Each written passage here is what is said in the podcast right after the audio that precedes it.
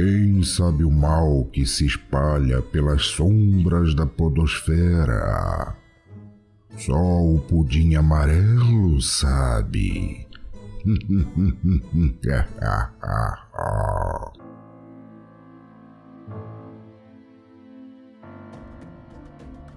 Em algum lugar, algo incrível está esperando para ser descoberto. E nós estaremos lá. Hoje é dia de Pudim Amarelo, um spin-off do Pudimcast apenas para tratar de mistérios e temas sobrenaturais. Eu sou a Cintia Pudim e hoje nós vamos desvendar os segredos por trás de um caso ocorrido no Brasil na década de 60, o mais ou menos famoso mistério das máscaras de chumbo. E eu digo que nós vamos desvendar porque eu não vou fazer isso aqui sozinha não. Hoje eu tô com Léo Oliveira do Fermata. Olá, eu tô curioso pra gente chegar a uma conclusão no que, que aconteceu nesse caso que eu tanto gosto. Boatos de que hoje finalmente iremos resolver esse caso. Ah, é. Aqui a gente vai sair com certeza. Com certeza. Eu também tô com o Thiago Trabuco do Trabuco Show. E hoje a gente vai falar sobre fetiche. Pauta nova, galera. Bota aquela máscarazinha, né, num quarto, entre quatro Sim. paredes. Eu acho que chumbo tá nos tons de cinza, né, dos 50. É, é um, né? Verdade, verdade. Vocês já começam com piada ruim, vocês só me envergonham. e eu também estou com a queridíssima Isabelle Reis do Cena do Crime. Olá, investigador. Eu acho que hoje a gente resolve esse caso insólito. Hoje a gente resolve. Além das pessoas que estão na gravação, nós temos a participação mais que especial do Gabriel Molder, porque ele tem uma ligação um tanto quanto especial com este caso. A gravação dele foi feita à parte da gravação do episódio, então se vocês sentirem que está um pouco diferente, é porque nós gravamos separados. Bom, meu nome é Gabriel, eu tenho 37 anos e eu moro em Niterói, no Rio de Janeiro. Eu faço um podcast chamado Resistência X, onde falamos sobre Arquivo X.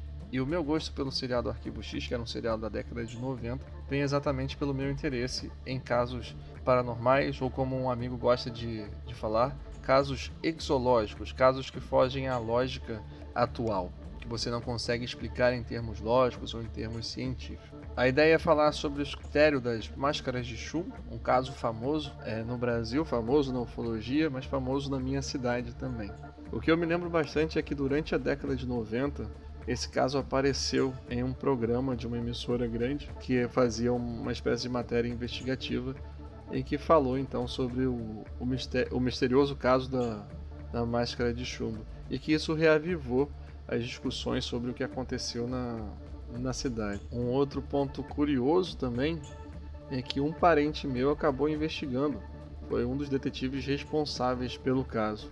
Infelizmente, esse é um detalhe que fica apenas como algo curioso, porque, como muitas pessoas conhecem família grande, acaba que a gente não tem um contato muito estreito com todas as pessoas, né? E esse era um irmão do meu avô, uma família aqui que tiveram muitos filhos, foram, foram 16 ao todo. Então é difícil você é, manter contato com todos ou estar presente em todas as festas ou mesmo correr atrás para saber algumas informações. Né? Mas esse parente, inclusive, foi entrevistado no tal programa da, da emissora. Esse detalhe de ter um parente que trabalhou na investigação talvez tenha feito com que eu conhecesse um pouco mais sobre esse caso. Né, que deixasse esse caso um pouco mais interessante para mim, porque antes de passar na TV eu ouvia o meu avô comentar alguma coisa, ou a gente já sabia né, da existência desse caso antes mesmo de aparecer na, na televisão. Se você não conhece o caso, nós vamos fazer aquele apanhado geral. Em 1966, dois homens foram encontrados mortos no alto do Morro do Vintém, em Niterói, Rio de Janeiro. Ao lado dos corpos, a polícia achou duas misteriosas máscaras de chumbo. Os homens utilizavam ternos e capas impermeáveis e não havia sinais de violência. Além das máscaras, foram encontrados outros itens incomuns e dois bilhetes com algumas informações estranhas.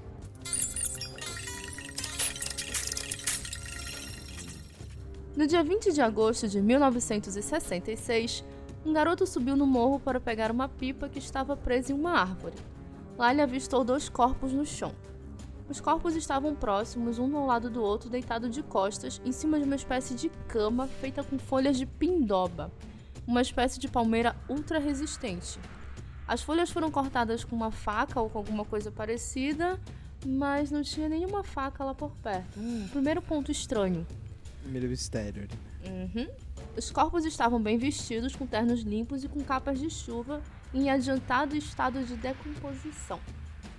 Do lado dos corpos havia algumas coisas estranhas. Foi encontrado um marco de cimento que, na verdade, parecia demarcar um lote no meio do morro. Foi encontrada também uma garrafa de água mineral magnesiana e muitas pessoas se perguntam, afinal, o que é uma, Que é água, mi- uma água mineral magnesiana. Eu fiz várias pesquisas e aparentemente a água mineral magnesiana é essencial para produzirmos energia, para ter relaxamento muscular e também para relaxar os vasos sanguíneos. E diga-se de passagem, é uma droga. É, tipo, a galera vai ficar, vai ficar no meio do mato sem comer essas coisas, tem, você reduz a quantidade de alimento, tem toda uma, uma teoria, assim. Fica lá relaxadão, né? É. Eu fui pegar essas informações no site de uma empresa que produz água magnesiana e eles quase me convenceram a comprar água magnesiana porque ela só faz bem pra saúde. É tipo Herbalife essa porra aí. Herbalife, porra, Herbalife dos anos 60, né? É, Herbalife. É, não tinha whey prote- protein, os caras tomavam isso aí. Também foi encontrado o recibo dessa água, né? Que imagino que seja uma garrafa de vidro. Eles pegaram o recibo pra depois devolver a garrafa. Como a gente fazia com aquela coca de litro da década de. Caramba, eu sou muito velha, não vem ao caso. Ah, Até hoje faz. Sério? Ah, mas agora é de plástico, né? Acho que nem Não, existe mais não. de vidro. Tem, acho que tem de vidro aí, né? É, a melhor coca, né? existe, existe. Tem, tem sim.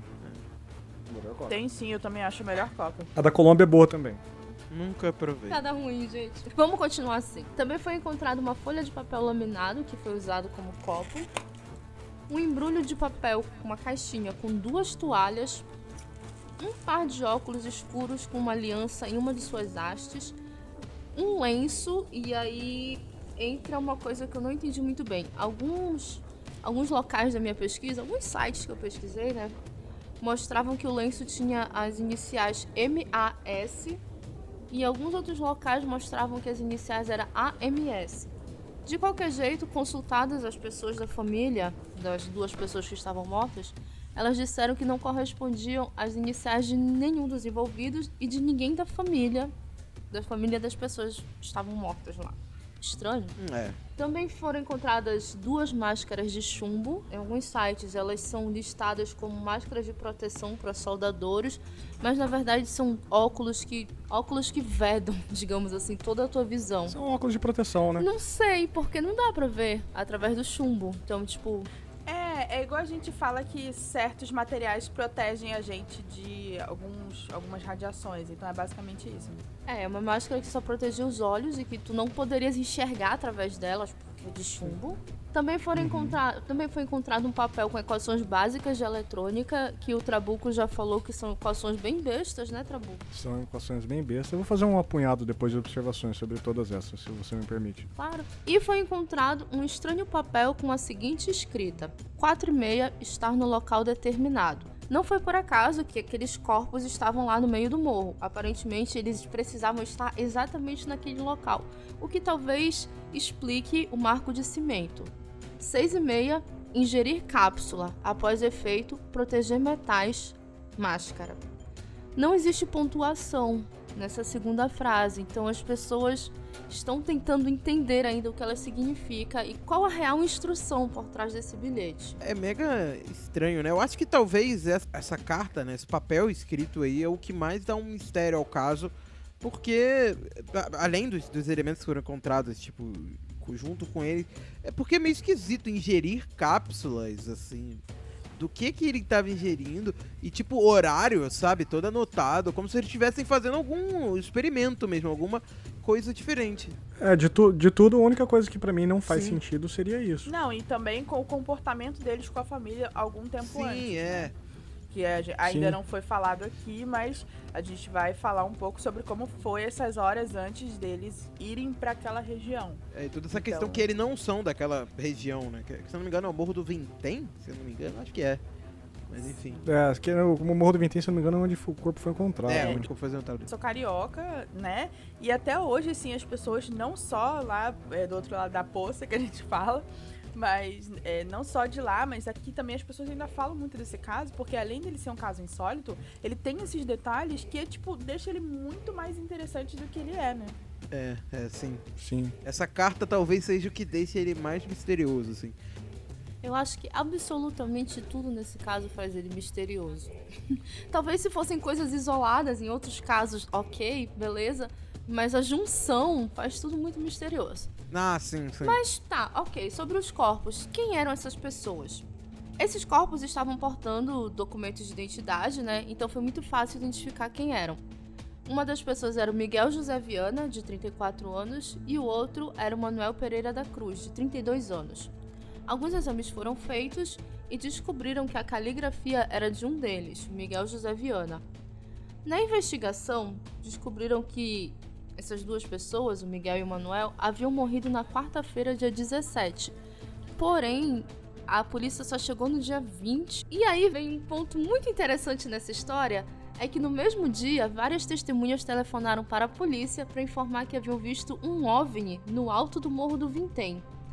Ou seja, esse estranho objeto ele foi descrito como tendo uma forma arredondada e tinha um halo de luz intenso sobrevoando o local onde foram encontrados esses corpos.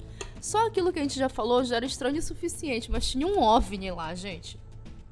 Eu, eu, eu, eu vou, ser, vou ser sincero, isso daí, eu não sei. Me parece, me parece um daqueles boatos, assim, pra dar uma crescida no caso, sabe? Tipo, ah, naquele dia que eles morreram, então, acho que eu vi um OVNI naquele dia, Uh. sabe? Não, mas foi a polícia que falou, não foi? É, foi- foram vários É, registros de é ligações. É e, é, e é muito interessante isso, porque a gente tá falando da década de 60, então é uma década que, é, que enquanto o conto aumenta o ponto sim, era muito rápido de chegar a uma notícia sim, mas não tão rápido quanto é hoje. Sim. Então, quando a gente vê algo desse tipo, esse fenômeno de, ao mesmo tempo em que eles já, já estavam mortos lá, né? Eles já estavam, eles não tinham sido encontrados. E as pessoas começaram a ligar pra polícia pra falar sobre um, um OVNI, que não significa que estamos falando de ETs cabeçudos de olhos vermelhos, né? Estamos falando de um objeto voador não identificado, que as pessoas realmente não sabiam o que era. Sim. É muito interessante, porque, um, entra o facho de luz, né? Que, que eles falaram. Uhum. E, e isso pode ter uma conexão muito grande com a morte da- dessas pessoas, né? Porque o facho de luz pode ter ocasionado alguma coisa pra fazer um objeto voador não, não identificado no céu, mas não tem absolutamente nada a ver com ET, entendeu? Não, absolutamente nada. Tudo começou quando uma senhora, a dona Gracinda, entrou em contato com a polícia e disse que naquele dia, no dia da morte, dia que estava sendo apontada a morte, ela e seus dois filhos tinham visto esse OVNI. E aí essa informação caiu na imprensa. Depois que caiu na imprensa, pronto, aí a galera enlouqueceu e todo mundo viu o OVNI, né? Exa é, é por- é por isso que eu falei, tipo, Exato. a ligação que foi teoricamente feita não foi feita, é, tipo, no dia que aconteceu e daí viram um registro que tinha uma ligação sobre um OVNI. Foi, foi uma coisa que veio pós ali, sabe? Tipo, Sim, sim. Mas eu li um livro chamado Fenômeno UFO. Eu já, gente, eu sou a louca da ufologia. E aí eu li esse livro um fenômeno é, chamado Fenômeno UFO, que fala exatamente sobre isso. Quando a gente é, divulga uma notícia, divulga alguma coisa, um, um OVNI, e, e essa notícia ela começa a ser adaptada de formas é, que as pessoas começam a contar coisas umas para as outras e isso acaba virando realmente um fenômeno. E esse livro fala como se é, o- a questão da ufologia é, tivesse é, começado a partir dessa, desse, desse Quem Conta o Conto Aumenta um Ponto, sabe? É um livro que eu super recomendo e me fez deixar de acreditar em 90% dos casos de ufologia que existem hoje, assim. Pra mim, esse... Então não vou Sim. ler. É. Eu quero acreditar, gente. Ah, eu também. Não, é, e é isso que se você vê a foto do autor desse livro, você já meio que fala assim, não, cara, esse cara não pode estar falando sério. fiquei curiosa. julgar pela aparência mesmo, né? Mas qual é a tua teoria aí, Trabuco? Não, eu tenho uma teoria que é a seguinte, ó. Eu vou, vou, vou colocar alguns tópicos aqui. Marco de cimento. Para que, que é utilizado o marco de cimento em regiões praianas, vamos dizer assim? Geralmente, plantação de ostra, cultivo de camarão, essas coisas, ou simplesmente para demarcar uma posição ali no, no território. Eu acredito que eles usaram algum experimento de com uma energia muito acumulada, muito grande, por isso que eles precisavam da porra da máscara de chumbo. Eles então, com esse experimento, eles precisavam estar numa distância mais equivalente. Eles calcularam que mais ou menos às 16h30 isso aí ia eclodir, ia subir para o espaço ali de qualquer forma. Então a gente é condizente, a gente vê algo saindo da atmosfera ali, da troposfera, qualquer coisa. E vê aquela aba ao lado da luz, né, do foguete saindo, vamos dizer assim. Então eles ficaram às 16h30 no local do marco de cimento, que era o, o demandado. Lá é uma região que tem tem torres de, de energia elétrica, né, com fios de, de alta tensão, e também próximo ali da localidade você tem uma, uma estrutura que é como se fosse uma, uma, um conjunto de torres de transmissão de sinal de rádio e de TV. Os homens que morreram ali, eles trabalhavam com, com elétrica ou com eletrônica e eram pessoas muito curiosas, no sentido de que lá em Campos havia relatos de que eles tentavam fazer certas coisas ou, ou na investigação foram encontrando alguns experimentos deles lá. Mas a princípio nenhum experimento que eu consiga entender como algo algo místico. E a questão do recibo para água ali, dele estar nervoso, acho que é só para desbaratinar mesmo, para comprar uma água para desbaratinar. A aliança em volta no, no papel laminado, para mim é muito, faz muito sentido isso, porque eles precisavam de uma bússola para se posicionar. E utilizaram isso como uma bússola. Pra mim também. É. As equações ali como eu disse, eu disse previamente na gravação ali, quando eu, quando eu sempre ouvia falar que as equações eram equações eletrônicas, eu não sei o que, não sei o que lá, e eu entrei um pouquinho disso. E eu fui pesquisar quais eram as equações e, cara, não tem nada, é só um esboço da lei de Ohm. E como eu disse no, na, na pré-gravação, quando, quando, no meu curso de eletrotécnica, o professor falava que a lei de Ohm era era a lei de VR, porque quem vê ri, porque é tensão versus resistência vezes corrente elétrica, né? V igual R vezes I. Então não tem nada demais, assim, é um dos princípios mais básicos dos básicos da eletrotécnica. Isso é muito parecido com o caso do Stan Romanek, né? Todo mundo também pensou que ele é. fizesse equações mirabolantes e nada, né? Não, não, nada, nada, nada, nada. E, tipo, para mim, 16 e 30 era o horário que ia eclodir. Eles se precaveram com qualquer tipo de, sei lá, de choque luminoso grande que eles estavam esperando, por isso as máscaras de chumbo. E aí, então, eles se perderam. O barco, sei lá, usaram o capa de chuva para não se molhar, porque eles estavam fazendo um negócio escondido de todo mundo. Tava de terno, gastaram uma fortuna no experimento, ou desbaratinaram, que comprar um carro, viajaram, sei lá. Tanto é que eles estavam com uma soma de dinheiro no bolso diferente da soma de dinheiro que eles saíram de casa. Se eu não me engano, eles estavam com 5 mil cruzeiros e foram encontrados com 4 mil cruzeiros no bolso. Não, bem menos. Quer dizer, eles saíram com muito mais dinheiro. Bem menos. Eles saíram. Tá. Eu não sei quanto custava a água Vamos... também, né? Vamos dar um passo atrás na teoria do Trabuco, mas é, vocês falaram agora, me toquei por uma coisa. A aliança, né, tava no, tava guardada. E uma das instruções do bilhete era guardar metais. Vai ver que foi por isso que eles guardaram é a aliança. Eles tiraram por uhum. algum motivo. Sei lá, podia causar algum tipo de reação estar usando aquela aliança. Igual a gente faz normalmente hoje, né? Quando a gente vai fazer um exame, alguma coisa, a gente tira todos os metais. Eu acho que é. esse era o mesmo fundamento.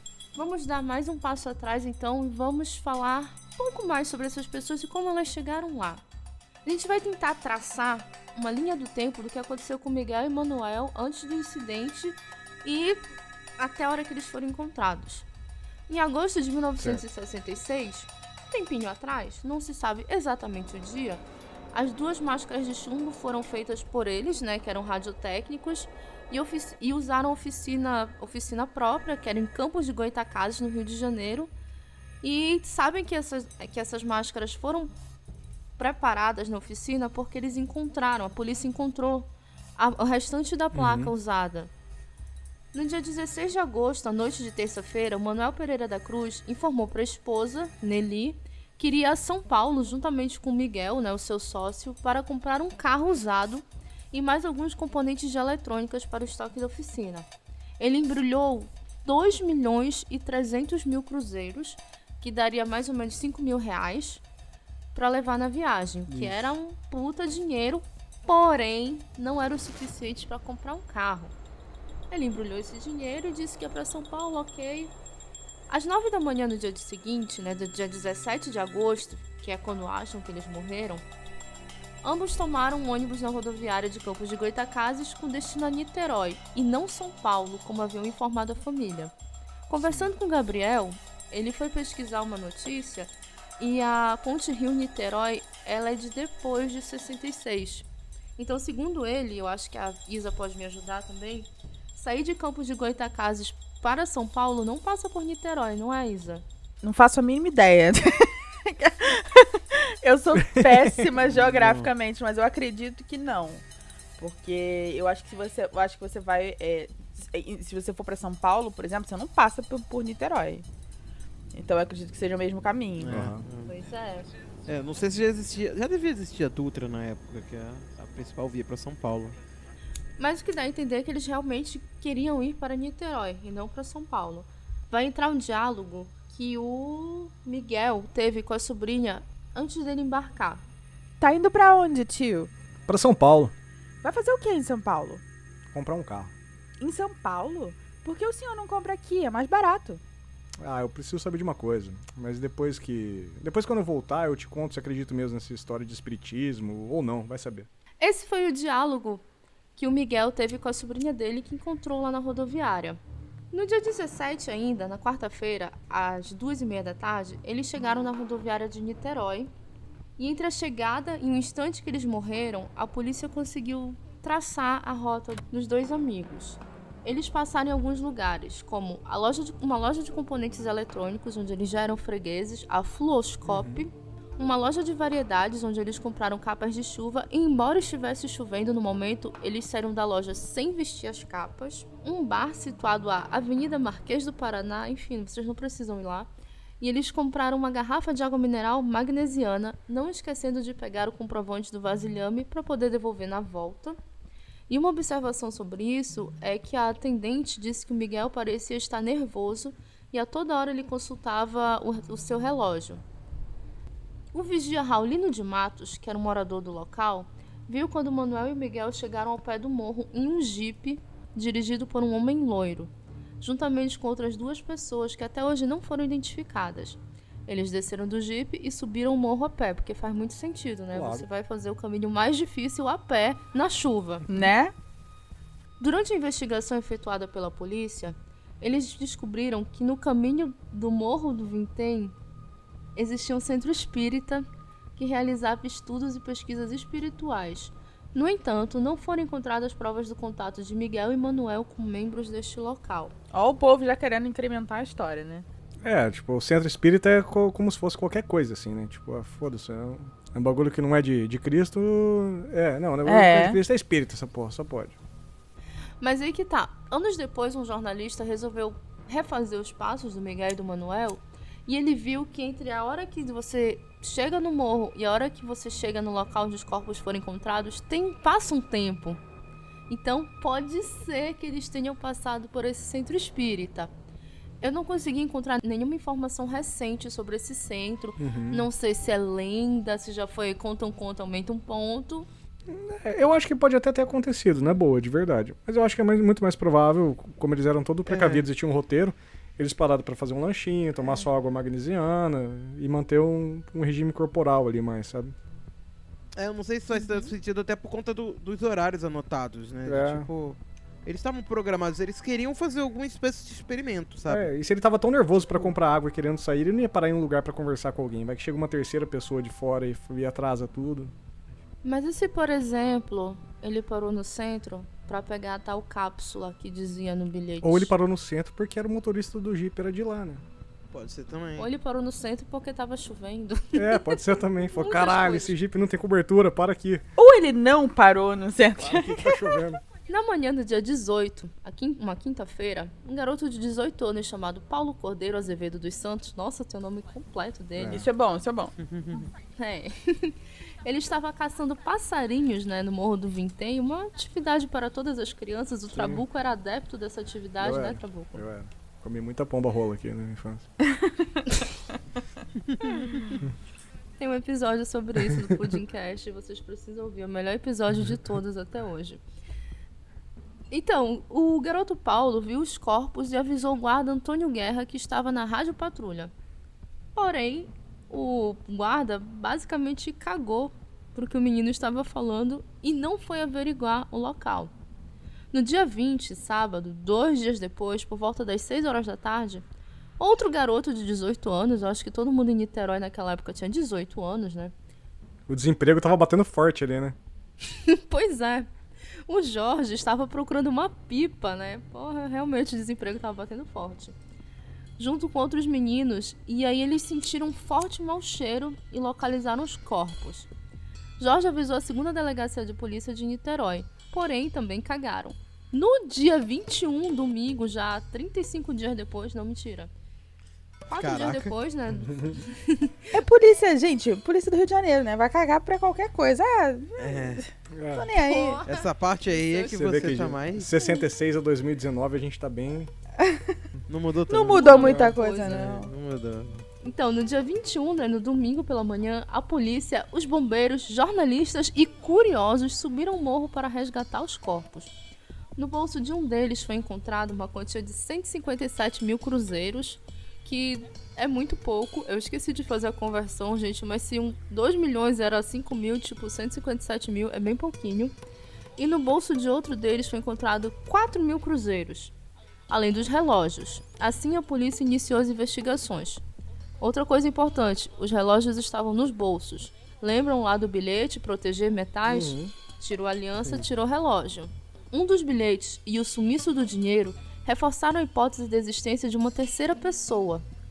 A ausência da faca, que eu falei lá no comecinho, para criar a caminha, reforçou a hipótese, mas as máscaras de chumbo não combinavam com a situação e nem o estranho bilhete. Então você já tem você tem algo aconteceu ali, tem duas pessoas mortas. E aí você tem diversos elementos que não combinam entre si. Sim, sim. Essa caminha. Essa caminha também é uma coisa bem esquisita de estar ali, né? É. É, São vários elementos esquisitos, né? Tipo, parece que a gente tá iniciando uma piada, sabe? Tinha um japonês e um, um padre com uma galinha na mão. Sabe? É, um, é, um- é uma cena de Não, horror. agora eu quero ouvir o final da piada, continua. né? Continua. É uma cena de horror, mas ainda assim é muito é, curiosa, né? Esquisito. é, é É zoado. muito bizarro, assim. Mas dá a entender que existe uma terceira pessoa que estava dirigindo esse experimento, porém ela provavelmente não estava lá na hora. Mais tarde, durante as investigações, a polícia prendeu um, dos amigos deles, o Elcio Correia Gomes, que era um espírita, e os introduziu a estranhas e grandiosas experiências. E aí vem mais um ponto estranho na nossa piada, de acordo com a Isa. Tempos antes. Não, agora realmente é quase uma piada. Tempos antes, os três, o Elcio, o Miguel e o Manuel, causaram uma enorme explosão na praia de Atafona, no interior do Rio de Janeiro. A explosão foi tão grande e causou um clarão enorme, tanto que a população pensou que estava ocorrendo um terremoto. Olha aí. Esse acidente foi. Eu não queria rir, mas, cara, é uma coisa muito doida, porque não faz o menor sentido também. É, não, não dá pra rir, mas ainda assim você fica, gente. Não, é- é uma coisa que assim, a gente claramente vê que eles tinham alguma coisa de fazer experimentos, eles queriam fazer o- algum experimento ali. Porém, é essa terceira pessoa, a falta dessa terceira pessoa aí ali é muito esquisito assim. É muito esquisito, principalmente por conta da causa da morte meio que ser um problema aí, né? É, eu tenho uma segunda teoria, eu posso, posso decorrer sobre ela? Que acho que cabe agora. Claro. É, o, no meu finado, finado podcast, o, o, NPcast, um minuto de silêncio por gentileza, não precisa fazer um minuto, tem muito tempo no podcast. É, a gente fez um episódio, uma, foi- fizemos dois episódios sobre armas nucleares.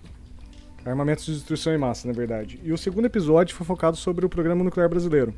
O programa nuclear brasileiro iniciou na década de 50, ele teve o pico de espionagem, vamos dizer assim, nos anos 60, que a gente tava Brasil e Argentina brigando pra caralho, assim, pra saber quem que ia ser a grande potência nuclear da América do Sul. E inclusive o Brasil teve vários vários acompanhamentos, tanto europeus quanto próprio americanos, com compra de materiais reciclados de usinas, usinas nucleares do exterior.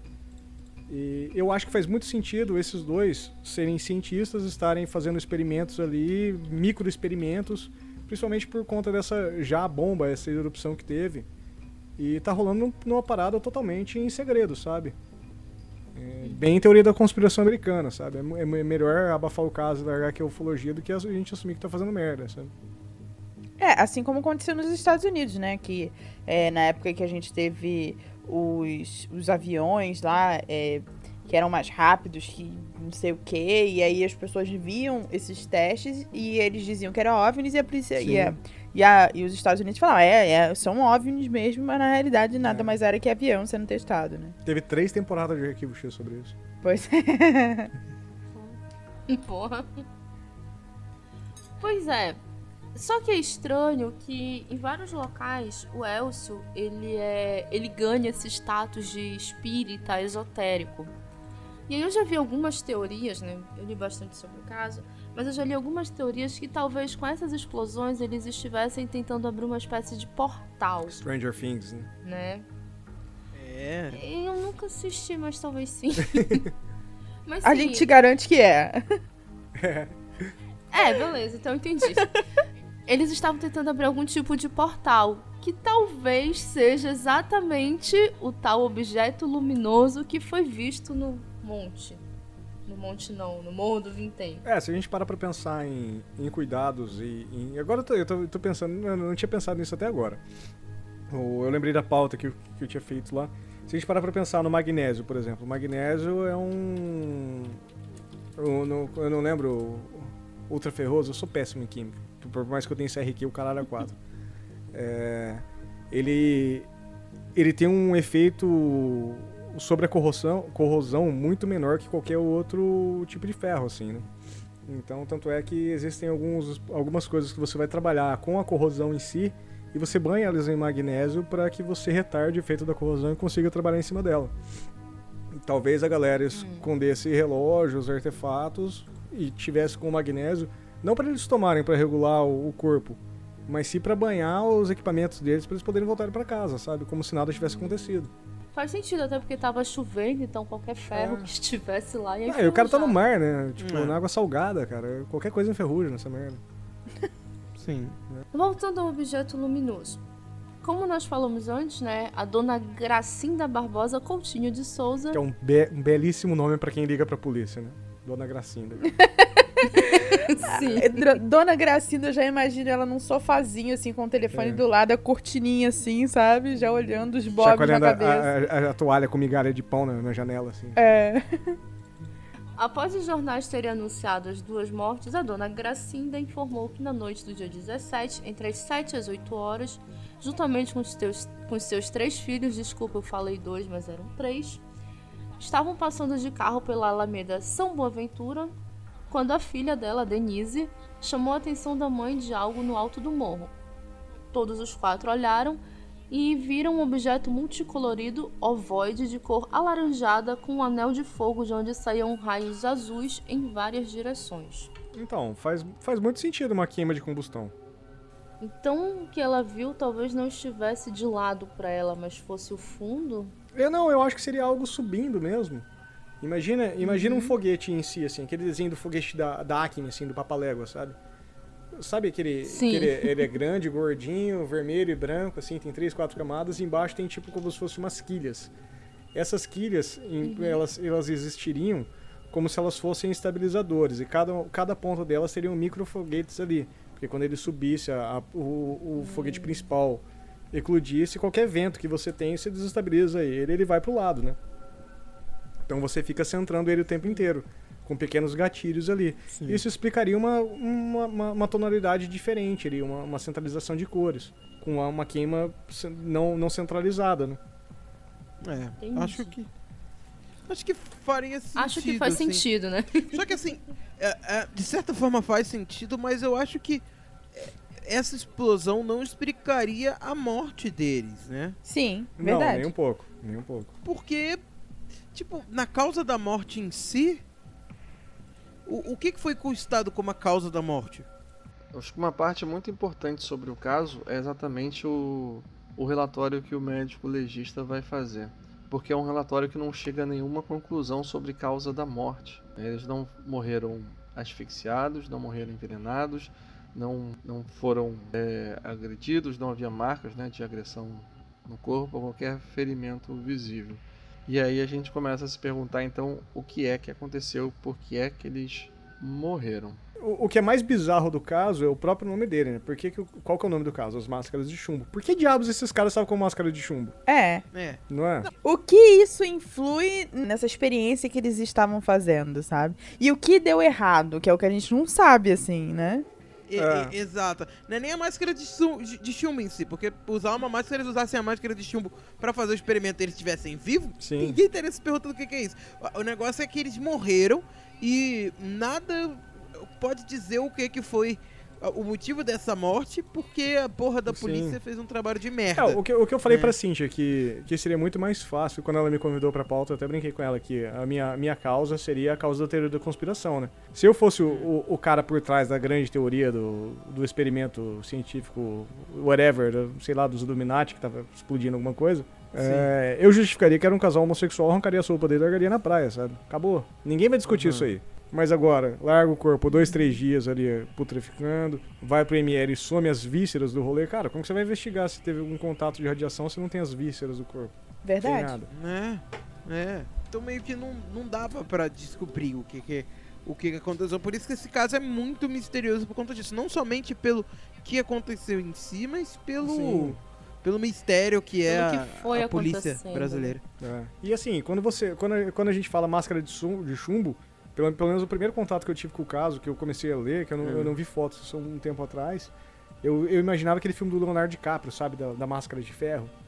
E não Ah, é, sim, cara. sim, não sim. é, não tem nada a ver. É só, é só um bagulhozinho reto, assim, né? Não, não, é uma puta de um óculos, é um bagulho gigante, assim. É, é, é. Devia ser mó, mó desengonçado pra segurar um negócio, sei lá, do tamanho do notebook, assim, pra você colocar na cabeça, na cara. Não é um negócio simples. E ficar assim. segurando, E ficar sim. segurando. Eu não, eu não tenho ideia o peso do- da massa do, do chumbo, mas eu imagino que não deve ser algo leve, sabe? Que todo mundo meu, meu- pega meu filho, nossa, tá um chumbinho, né? Então um chumbo deve ser pesado, cara. É.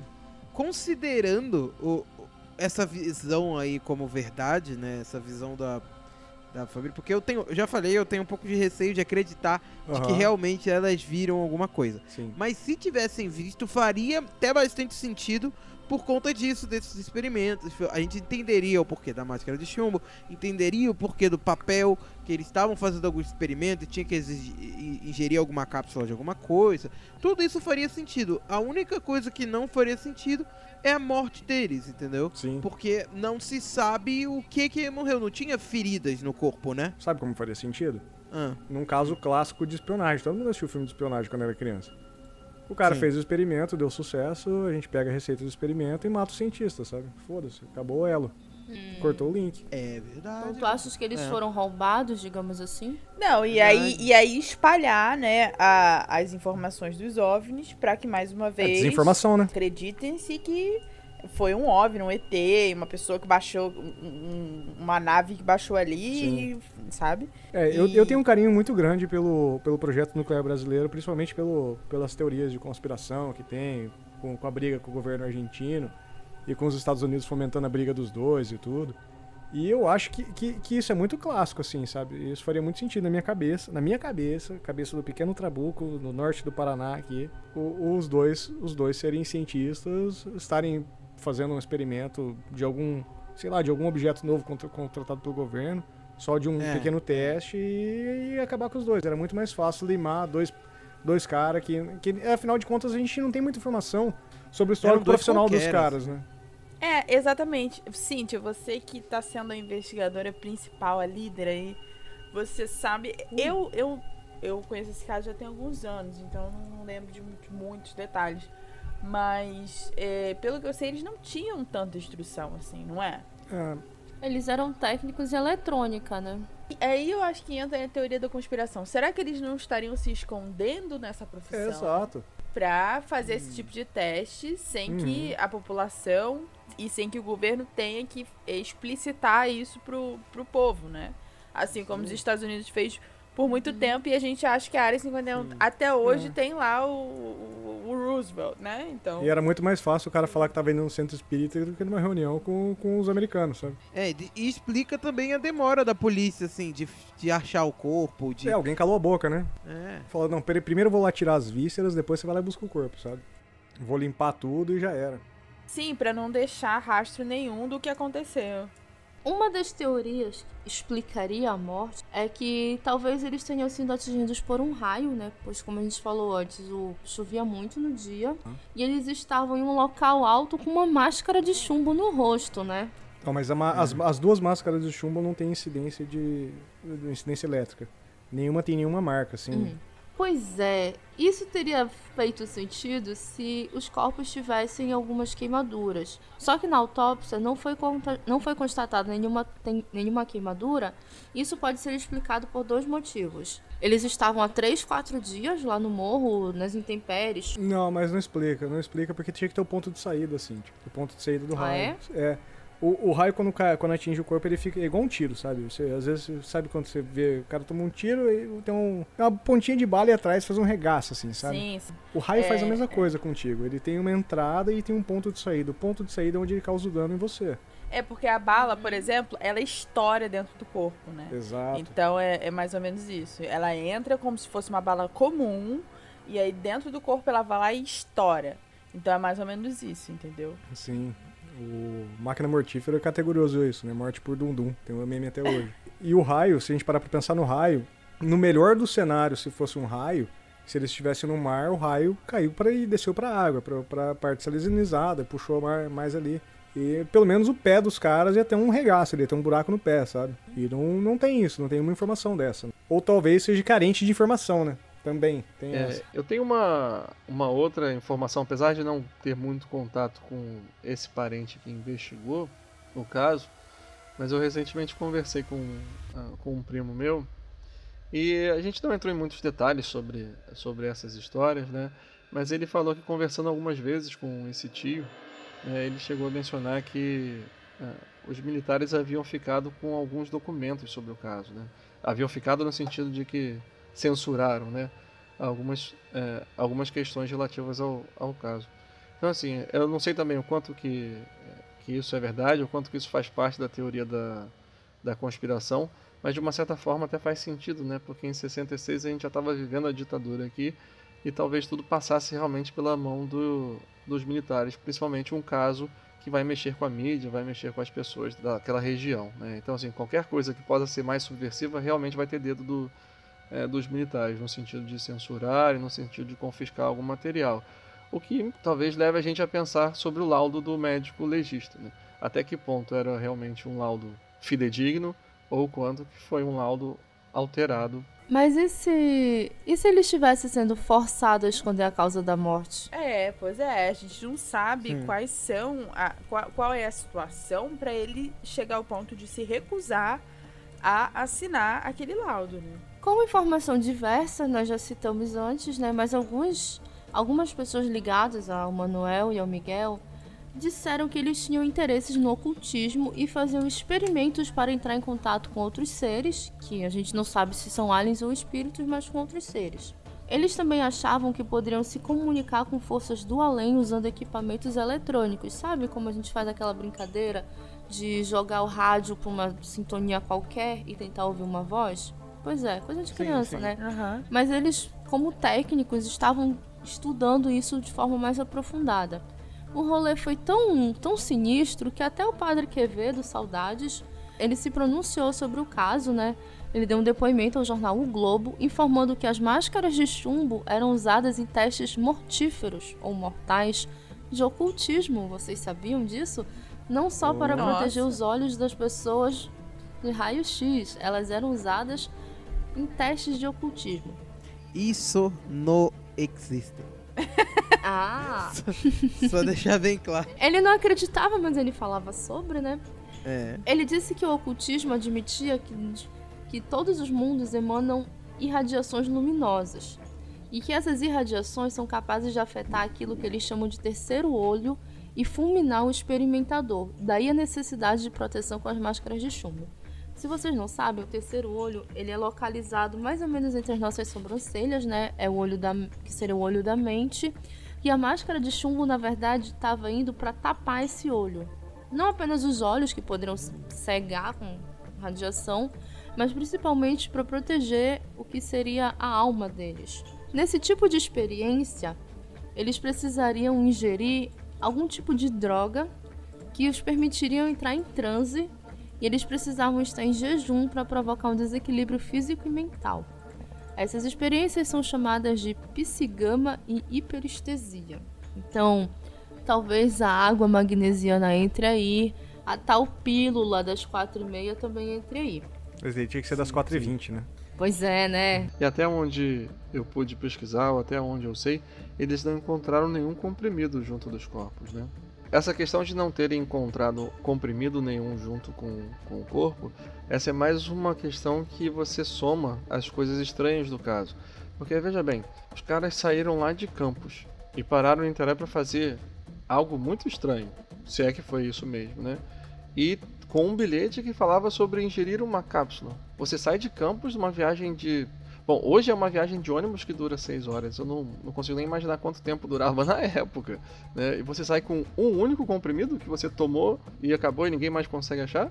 E se esse comprimido quebra, se esse comprimido cai no chão, se, se você perde esse comprimido, você viajou à toa? Sabe, eu acho estranho não ter mais desse, dessas cápsulas junto ao corpo. Ou será que isso se soma exatamente à questão da descrição do, do homem louro que estava por lá e ele, ele deu os comprimidos e e ele levou embora o que sobrou ou algo assim. São fatos realmente que se somam ao caso de que você não consegue ligar. Uma coisa que o padre Quevedo salientou é que para se conseguir êxito nessas experiências é indispensável que você esteja num perfeito estado físico, mas que você dê uma desequilibrada com esse jejum. É, eu não sei se o padre Quevedo tinha muito muito cacife para falar desse tipo de, de, de experiência. Porque ele só tem a experiência literária sobre isso, né? Por mais que eu já falei aqui dentro do Pudim que eu admiro pra caralho a figura do Padre Quevedo. Né? Esse é um ponto importante pra gente falar, porque quatro anos antes, em 1962, um outro técnico de televisão foi encontrado morto no Morro do Cruzeiro, em Neves, sem nenhum tipo de violência, com todos os seus pertences e também com uma máscara de chumbo. Esse não é o primeiro caso de máscara de chumbo no Brasil. Sim, verdade. Esse técnico se chamava Hermes e ele foi no alto desse morro para tentar captar sinais de televisão sem o auxílio de nenhum aparelho eletrônico. Ele disse que engoliu um comprimido redondo e morreu porque ele não estava fisicamente preparado para a empreitada que oferecia a possibilidade de vida ou morte. Imagina, o cara sobe, eu não sei se no dia que ele subiu estava chovendo ou estava sol, mas ele sobe no alto de um morro para tentar captar sinais eletrônicos. É por que diabo ele tomou um comprimido? Pois é, a história do comprimido. E quem, quem, quem que conta a história que ele tomou um comprimido antes de morrer? Essa história é contada por José de Souza Areia. Eu fui pesquisar atrás de informações sobre essa história e, cara, eu só consegui um Ctrl-C, Ctrl-V disso. Isso tem um pouquinho de cara de lenda urbana, sabe? É, é. É bem estranho isso. É, mas é aquela história, né? Descobriram, é descobriram micro-ondas fritando frango em navio americano, né? Então talvez um, é. tem um ponto aí de telecomunicação que estão fazendo algum teste, alguma coisa. Se a gente para pra pensar, na é. década de 60 a gente estava no auge de implementação de antenas aí. Naquela época nada tinha sido definido, né? Então, em 25 de agosto de 1967, né, um ano depois, resolveram exumar os corpos para realizar uma nova série de exames. Os exames foram realizados no Rio de Janeiro, em São Paulo e nada foi descoberto. Você sabe se dizer se os corpos foram enterrados em vala comum ou teve algum alguma coisa relacionada hum, à radioatividade, né, essas coisas? É, sei lá, um caixão de chumbo, alguma coisa assim. Eu, eu vi alguma coisa, alguma coisa assim por alto sobre isso, mas me parece que foi vala comum. Uhum. Porque até então eles não tinham, eles não apresentavam nenhum, nenhuma contaminação por radioatividade. É, se eles tivessem algum tipo de contaminação por radioatividade, teria morrido o legista, teria morrido os dois moleques soltando pipa de 18 anos, caçador de passarinho. Quando foi em maio de 1969, três anos depois, a justiça brasileira arquivou o processo por falta de provas. Imagina, os caras estavam mortos e a justiça, tipo, foda-se, vamos arquivar o processo. Provar o Normal. Quê, Normal, né? Levaram três dias para tirar lá do alto do morro. O que seria arquivar o processo depois de um ano? Pois é. É, aquela história. Quem quer investigar um caso desse? Fala, vamos pensar racionalmente assim. Eu. Não. Pensando eu, o policial eu. profissão, não o Uhum. Se a gente não envolta em todas as teorias da conspiração, assim. O cara fala assim, ah, velho, você quer investigar isso? Quer? Então tá, então entrega aí ó, tudo que você tem do, de ser o profissional aí, que acabou sua profissão, acabou sua carreira, né? Você tem alguma aspiração de alguma coisa e já era. Então, assim, sem querer ser, ser chato, né? mas ter acompanhado muito dessas histórias sobre é, disco voador, sobre avistamento, sobre aparições ao longo da década de 90, eu percebi que existia muito mais um tom comercial em relação ao que se era divulgado, ao que se era publicado, do que um comprometimento realmente com a investigação. Acho que boa parte do que se é relatado contribuiu para dar esse ar misterioso e muitas outras informações a gente não tem, não tem acesso. E quando a gente não tem acesso a alguma coisa, a nossa mente vai com, é, completar aquilo através das nossas crenças, através, através das experiências que nós já tivemos. Eu sei lá, eu, eu, eu, eu acho que isso, isso tem muito cara de teste, teste oculto de governo aí. Estava num período muito obscuro aí, virando, virando a página brasileira vai ficar mais escura ainda. É. É, então eu acho que, que faz bastante sentido, sabe? A gente tá, tinha saído pós-Vargas, tudo, é, faz, faz bastante sentido isso. Em 1980, um novo mistério. O cientista e ufólogo Jacques Vallée, que trabalhou para a NASA, veio, ao, veio ao Brasil exclusivamente para pesquisar o caso. E aí, obviamente, ele foi ao local. Quando ele chegou lá, em companhia do detetive Saulo Soares de Souza e do repórter policial Mário Dias e da esposa dele também, porque, enfim, sei lá, veio pro Brasil, por que não, né? Eles subiram um morro e ficaram estarrecidos com o que eles encontraram lá. No local onde tinham sido encontrados os corpos, não havia vegetação alguma, e o local estava praticamente demarcado como se alguém tivesse feito o contorno dos corpos, e o solo estava com aparência de queimado, que era uma coisa que não tinha como saber na década de 60, porque enfim, fazia pouco tempo. Mas não cresceu mais vegetação ao redor. Trabuco, o que poderia ter acontecido com o solo para não crescer mais vegetação lá? Então, é, reza a lenda que foi tudo salgado mesmo, né? Jogaram sal? É, o que eu sei é que foi, foi, foi jogado sal em- no, no entorno dos corpos, mas a alegação específica eu não consegui encontrar. Eu encontrei vários textos na internet falando que foram jogados sal, assim. Agora o porquê eu não sei, de verdade. O que eu encontrei é que quando, quando os policiais chegaram lá, né, depois de três ou quatro dias os corpos lá ambi- no ambiente, o cheiro estava beirando insuportável. E aí jogaram formol. Só Pode que ser. muito formol. Eu, só- eu só queria fazer um adendo ao, ao que você falou aí. Ah. Você falou do Jacques Vallée, só pra galera entender um pouquinho, Jacques Vallée não era pouca coisa não, tá? O, o senhor Vallée, nosso querido francês, ele, quando ele trabalhou pra NASA e pro governo americano, ele só foi um dos co-criadores de uma tal de ARPNet, ARPANET. E se a gente tá gravando podcast hoje é por, por conta da derivação da ARPANET que chama internet. É, é. Olha É. aí. E ele, assim como ele era o braço direito do Alan Hynek, que tem a escala Heineken de ufologia. Então ele era um cara, um cara mega foda, assim, do, do rolê da ufologia. Não é E qualquer aí um, assim. perguntas quem é que quem é que tá querendo acabar com a sua carreira investigando esse caso? Exato. Parece Jacques. Aí vem Eu. O, o cara que inventou a porra da internet pro governo americano. Metido nessa porra. Então, sei lá, eu- acho que esse tipo de cara não vem pra cá pra investigar qualquer coisa, sabe? Mas como eu disse, eu, eu acho que não é, tem nenhuma né? ligação ufológica. Ele é simplesmente um cara que estudava fenômenos, sei lá, cálculo, sei lá, não sei o termo, termo preciso, insólitos, né? É, apesar de não ter uma ligação assim ufológica, o que eu também acho, porque quem estuda o caso um pouquinho mais a fundo já começa a perceber que não tem nada de ufológico assim. é, ele virou um, um marco assim da ufologia que até hoje as pessoas discutem sobre o caso das máscaras de chumbo. Né? Sim, verdade, verdade. Ape- Apesar de ele não estar necessariamente ligado, ele, ele é bem discutido. Ninguém bate o martelo que ele tá no cânone do É, Exatamente. Exatamente, certo, né? existe essa possibilidade também, né? É, isso é verdade. E, e é um caso bem, bem interessante, assim, brasileiro, cara. Um dos casos aqui do Brasil que mais me chama a atenção, assim, por conta dessa estranheza, não só estranheza da situação em si, mas estranheza da forma como foi tratado o caso também. Pois Enfim. é, o que que tem estranho nesse caso?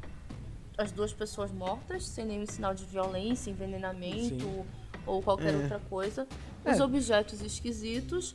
A polícia ter demorado muito pra ir lá começar a Não, investigar. isso não era estranho. ter encerrado não a é estranho.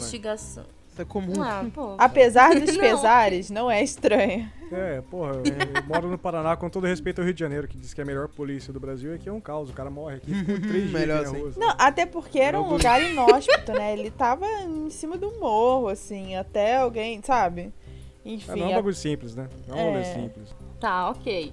Mesmo assim, vamos falar mal da Foi polícia tratado. mesmo, assim?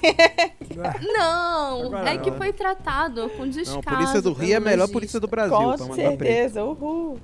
Os corpos foram tratados com descaso. As vísceras foram simplesmente jogadas fora. Jogado fora não, foram ocultadas. Qual é a história das vísceras, Tabu? Não, não tem história. Elas simplesmente não estavam lá. Ih, cadê? Peraí. Não Ih, tem rapaz, história. que estranho. Víscera Não não? tem víscera aí, aqui? Ser humano tem intestino? Eu não sabia não. Esses daqui não tinham, é por isso né? que o cara se negou, falou, não, meu ser humano não tem órgão interno. Eu não vou assinar esse laudo aqui não. Não tem o que ver aqui. Não tem o que ver aqui. É, Tá vivo ainda, tá vivo. Porra. Tá vivo. é, em rapaz. casos assim, insólitos, Isa, como a nossa especialista em criminologia, qual seria. O que a polícia deveria ter feito? Deveria ter encerrado antes? Deveria ter encerrado depois? Mais exames, menos exames? O que tu achas? Qual foi a falha da polícia aí? Ó, pra deixar claro, não sou policial. Policial que esteja ouvindo esse episódio, não me mate, tá? Não estou reclamando do trabalho de vocês. Entendeu? Adoro policiais, inclusive, Inclusive, tenho amigos, Acre, né? entendeu? Nada contra. Tem até amigos que são. Mas eu acho que, assim, uma coisa crucial na, numa investigação é o tempo. Então, quanto mais tempo você espera, é, mais é, as pistas como um todo acabam desaparecendo. E principalmente com relação às testemunhas. Quanto mais tempo você fica sem falar com elas, menos elas vão lembrar. Então, assim, quando a gente espera 48 horas só para encontrar o corpo, é, já é um tanto quanto complicado. E ainda mais nesse caso em que a gente não tem pista nenhuma do que aconteceu, e muito menos se foi um assassinato, né? Porque tudo bem que a polícia tem que investigar, mas ainda assim, por muito tempo, foi um assassinato? Não foi? Eles se mataram juntos? É, foi um, um teste que não deu certo? Foi uma morte acidental? Ninguém sabia. Então, é, eu acho que isso poderia ter sido muito, muito melhor trabalhado. E a gente está falando de Polícia do Brasil, então é óbvio que eles não seriam é, os modelos 66 ainda, de... mano. 66 Sim, ainda. sim. É, e talvez se tivesse mais evidências de que fosse um, um assassinato, essa investigação seria diferente, entendeu? Porque quando é assassinato, assim, você fica mais naquela, ó, vamos procurar quem é o, o culpado, né? Quem matou. Mas como era uma coisa que eles não sabiam, existia possibilidade, mas também existia possibilidade de não ser, existia possibilidade deles terem ingerido alguma coisa e, tipo, alguma coisa até pra, pra. Eu já vi essa possibilidade em vários lugares, pra se matar mesmo, sabe? É, Sim. é, Sim, sim. Tipo, O famoso dente falso, né? De cenoureta. é, é, alguma coisa do tipo e tal. E é algo que a gente nunca vai saber. Inclusive, muita gente acredita nessa possibilidade, né? Sim. De Sim. ser isso. E tanto que lá no meu podcast eu faço diversos episódios relacionados à década de 60. E eu já estudei bastante a- as investigações policiais na década de 60, 70, 50. E assim, a gente hoje acredita que, que ah, estamos num país violento, estamos numa cidade violenta. Na década de 60 era tão violenta quanto. As pessoas ainda roubavam, ainda tinha estelionato, parricídio, ainda tinha é, é, grupo de extermínio, ainda existia a nossa famosa milícia. Existia tudo isso na década de 60, gente. Sim. Então, assim, é, por mais que eles não tivessem a tecnologia que nós temos hoje, as coisas ainda. A violência ainda era a mesma, gente. A violência não mudou, não, sabe? É, é, é, Ah, evoluiu. é, Só evoluiu. é, é, evoluiu, evoluiu sim, mas Evoluiu. naquela época era tão violento quanto. Então eles ainda tinham muitos casos pra, pra resolver, né? Pra elucidar. Então, assim, quando você tem um caso que tudo bem, foi emblemático e o Brasil inteiro soube. Mas você não sabe nem por onde começar, então é muito mais fácil você ir pra um caso que você já tem por onde começar, né? É. As testemunhas falam de luzes, aí uma pessoa fala que ele ia pra um lugar e foi pro outro. Então, assim, se ele já começou mentindo, é muito mais provável que a morte tenha sido acidental ou que eles tenham se matado. Então, assim, é, é- entre você ficar meses e meses e meses andando em círculos, é muito mais fácil você dar uma provável é, morte, uma, uma provável causa-morte, e pronto, sabe? E passar para o próximo caso, que Sim. a pilha só vai aumentando, entendeu? É, eu tenho. Eu, eu sigo na, na minha teoria, que. Na meus dois, nas minhas duas correntes teóricas, assim. A, a corrente. Se eu, for, se eu for pro lado cético, eu vou falar que era só dois caras que foram se amar no meio do oceano e, sei lá, usaram as máscaras de chumbo de Kiri porque tava no equipamento deles e falaram, isso aqui vai dar uma boa Kiri pra nossa jangada do amor. Ou, sei lá, ou eles eram dois caras da teoria da conspiração que infelizmente ou felizmente pra gente estar tá gravando podcast hoje, o governo foi, foi suficientemente burro de não separar os dois. O cara podia ter jogado em Niterói e outro, sei lá, em São Vicente e acabou. Ia ter um corpo em cada canto e ninguém ia saber, sabe? nunca a gente ia ter uma relação com isso, né? E para corroborar com o que o Trabuco tá falando, é, eu, eu não posso falar muita coisa, né? Mas eu tenho é, parentes que são policiais, né? Já, já uhum. foram, muito tempo, assim. Né? Já, já foram, gente. Policiais, não procurem eles, eles já morreram, tá? não, não precisa. Mas, enfim, é, todas essas teorias de conspiração que a gente acha, que a gente vê em filme, ah, isso acontece nos Estados Unidos, né? Isso também acontece aqui no Brasil, gente. Não, claro que acontece. Então, assim, claro. é, é, é, muito, muito fácil a gente achar que só os Estados Unidos vai ter é, agente secreto e só vai ter experimento secreto quando. É, ah, é não, mais Brasil... legal, né? Lá é. é mais legal. Ah, não, no Brasil não tem porque a gente não tem nem, nem dinheiro pra, pra dar pros pobres, imagina pra botar em experimento. Meu filho, é pra onde o dinheiro vai, entendeu? É, pra, é lá que Exato. o dinheiro vai. Pô, então, assim, britânico é o Percy Brosnan, aqui vai ser o Joaquim, sei lá, cara. Pois é. O Joaquim Teixeira. então a gente, torto, assim. a gente vendo um caso desse, a gente fala, ai não, não tem como ser um, um, um experimento secreto do governo, porque a gente não tá. É, o, o, Marcelo não era o, o, o Arnold Schwarzenegger, sabe? É. Mas, gente, pode acontecer. Então, assim, eu acho que é um, uma, uma, uma ideia viável, né? Um, um motivo viável, sim Assim como tem diversos ufologistas que acham que o motivo viável foi o contato que eles queriam fazer com os extraterrestres a partir daquele experimento, sabe? Sim. Infelizmente vai continuar sendo um caso insólito. Infelizmente a gente não vai ter é, é, como dizer se o que realmente aconteceu, porque a gente não estava lá, graças a Deus, afinal iríamos estar mortos. Sim. Estaríamos mortos. Mas ainda assim é um caso que vai ser discutido hoje em 2019, daqui a 10 anos também, daqui a 20 anos também. Porque o ser humano adora esse tipo de caso que a gente não tem solução e a gente tem que desvendar, né? É, e se vocês me permitem colocar mais uma pulga na orelha da ufologia, que é um, do, um, um dos pontos que a galera investiga esse caso, é, voltando ao programa nuclear brasileiro, tá? Que eu acho que tem muita ligação com esse caso, por tudo que eu já li e todas as datas de cronologia. Sim, sim. Se a gente parar pra pensar em todos os casos, os grandes casos ufológicos da década de 60, todos eles são relacionados a testes nucleares. Então todo mundo fala que hum. existe a ligação com testes nucleares. O, o que me diz um cara que está fazendo um teste que é ligado na minha cabeça, de verdade, eu consigo de verdade fazer esse link com testes pseudonucleares com uma tentativa de contato. Então eu acho que de, de fato teve alguma coisa ali sim. E se for para colocar um motivo ufológico, esse é o único que eu vejo. Sim. Talvez eles tenham sido enganados para fazer algum tipo de experimento com a promessa de que seria algum tipo de contato com espíritos aliens, sei lá, mas na verdade eles estivessem fazendo uma bomba ou alguma coisa assim. Ou sei lá, ou então era dois, simplesmente dois caras fudidos, assim, pé rapado pra caralho, que a galera falou assim, ó, oh, gente, se for lá pro meio do mato, misturar esses elementos químicos, for pra um barco e tomar essas pílulas aqui, seus filhos vão ter faculdade paga. É. É um, é, é um viés, porque não só sempre citando os Estados Unidos, mas por muito tempo eles fizeram isso também. Sim. A gente também já fez. Então, assim, principalmente Pô, eu tenho dois filhos, cara. Se alguém chegar para mim e falar assim, ó, sei lá, se você apagar e eu garanto tudo pros seus filhos, eu não sei. Eu, eu, eu confesso que eu penso sobre isso. Pois é. Tiver uma garantia bancária, alguma coisa, sei lá.